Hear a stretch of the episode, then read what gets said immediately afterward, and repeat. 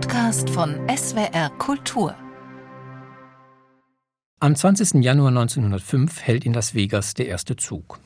Las Vegas aber hat nicht viel zu bieten. Fraglos einer der staubigsten Plätze im Land, schreibt ein Zeitgenosse. Aber in Las Vegas gibt es Wasser. Der Ort liegt in einem großen runden Tal nordöstlich der Mojave-Wüste am Rande der Sierra Nevada. Zwei Quellen machen es zu einer Oase. Und so heißt denn auch dieser Ort nach den Auen, spanisch Las Vegas. Im Mai ist im Tal und in Las Vegas alles fertig und die San Pedro Los Angeles and Salt Lake Railroad Company baut weiter in Richtung Salt Lake City. 1200 Parzellen Land hat sie am Haltepunkt Las Vegas verkaufen können.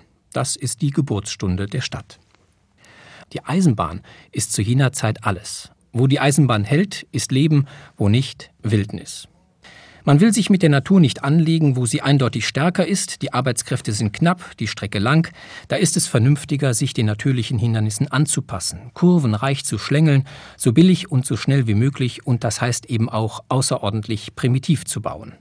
Man neigt zu Vorläufigkeit, aber man ist auch ehrgeizig, will die neueste Lokomotivtechnologie und ist bereit, sie ebenso schnell wieder zu verschrotten, während man in Europa lieber repariert.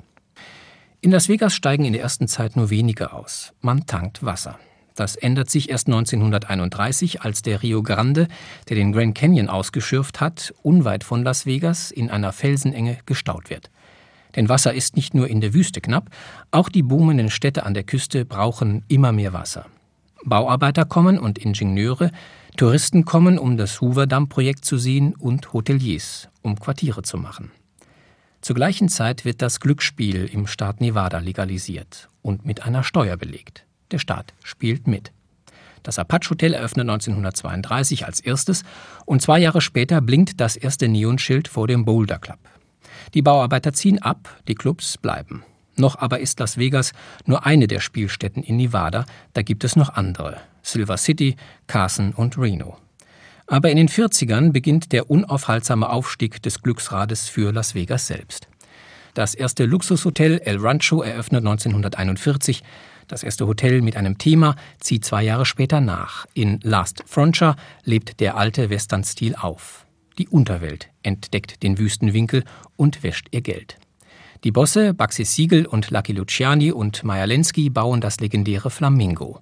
Aus Hollywood kommt die vergnügungslustige Klientel per Eisenbahn im Pullmanwagen oder per Luxuskarosse. Die Neubauten überbieten sich und reihen sich wie Perlen an der Kette am legendären Strip entlang, der Downtown nach Süden führt. Ein Glücksspielhotel nach dem anderen. Golden Nugget, Thunderbird, Desert Inn, das erste Golfhotel, Saharo, Showboat, Riviera, Hacienda Tropicana, Stardust. In Las Vegas regiert die Unterwelt. 100 Kilometer nördlich geht es auch schmutzig zu. Im Testgebiet in Nevada explodieren knapp 1000 Atombomben, überirdisch. Die Accessoires kommen auch per Bahn.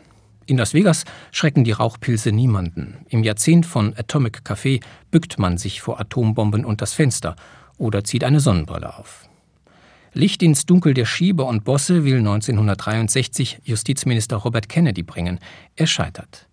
Nun investiert die Vergnügungsindustrie und macht aus der Spelunke eine Freizeitoase für Besserverdienende. Las Vegas kennt keine Grenzen, ist ununterbrochen geöffnet und kann so lange expandieren, solange das Wasser reicht, das ja in der Wüste bekanntlich viel wertvoller ist als Geld. Zeitwort ist ein Podcast von SWR Kultur für die ARD. Abonniert uns in der ARD Audiothek und überall, wo es Podcasts gibt. Wir freuen uns über 5-Sterne-Bewertungen. Ihr habt eine Idee für ein Zeitwort, Anregungen oder auch Kritik? Schreibt uns eine Mail an zeitwort.swr.de.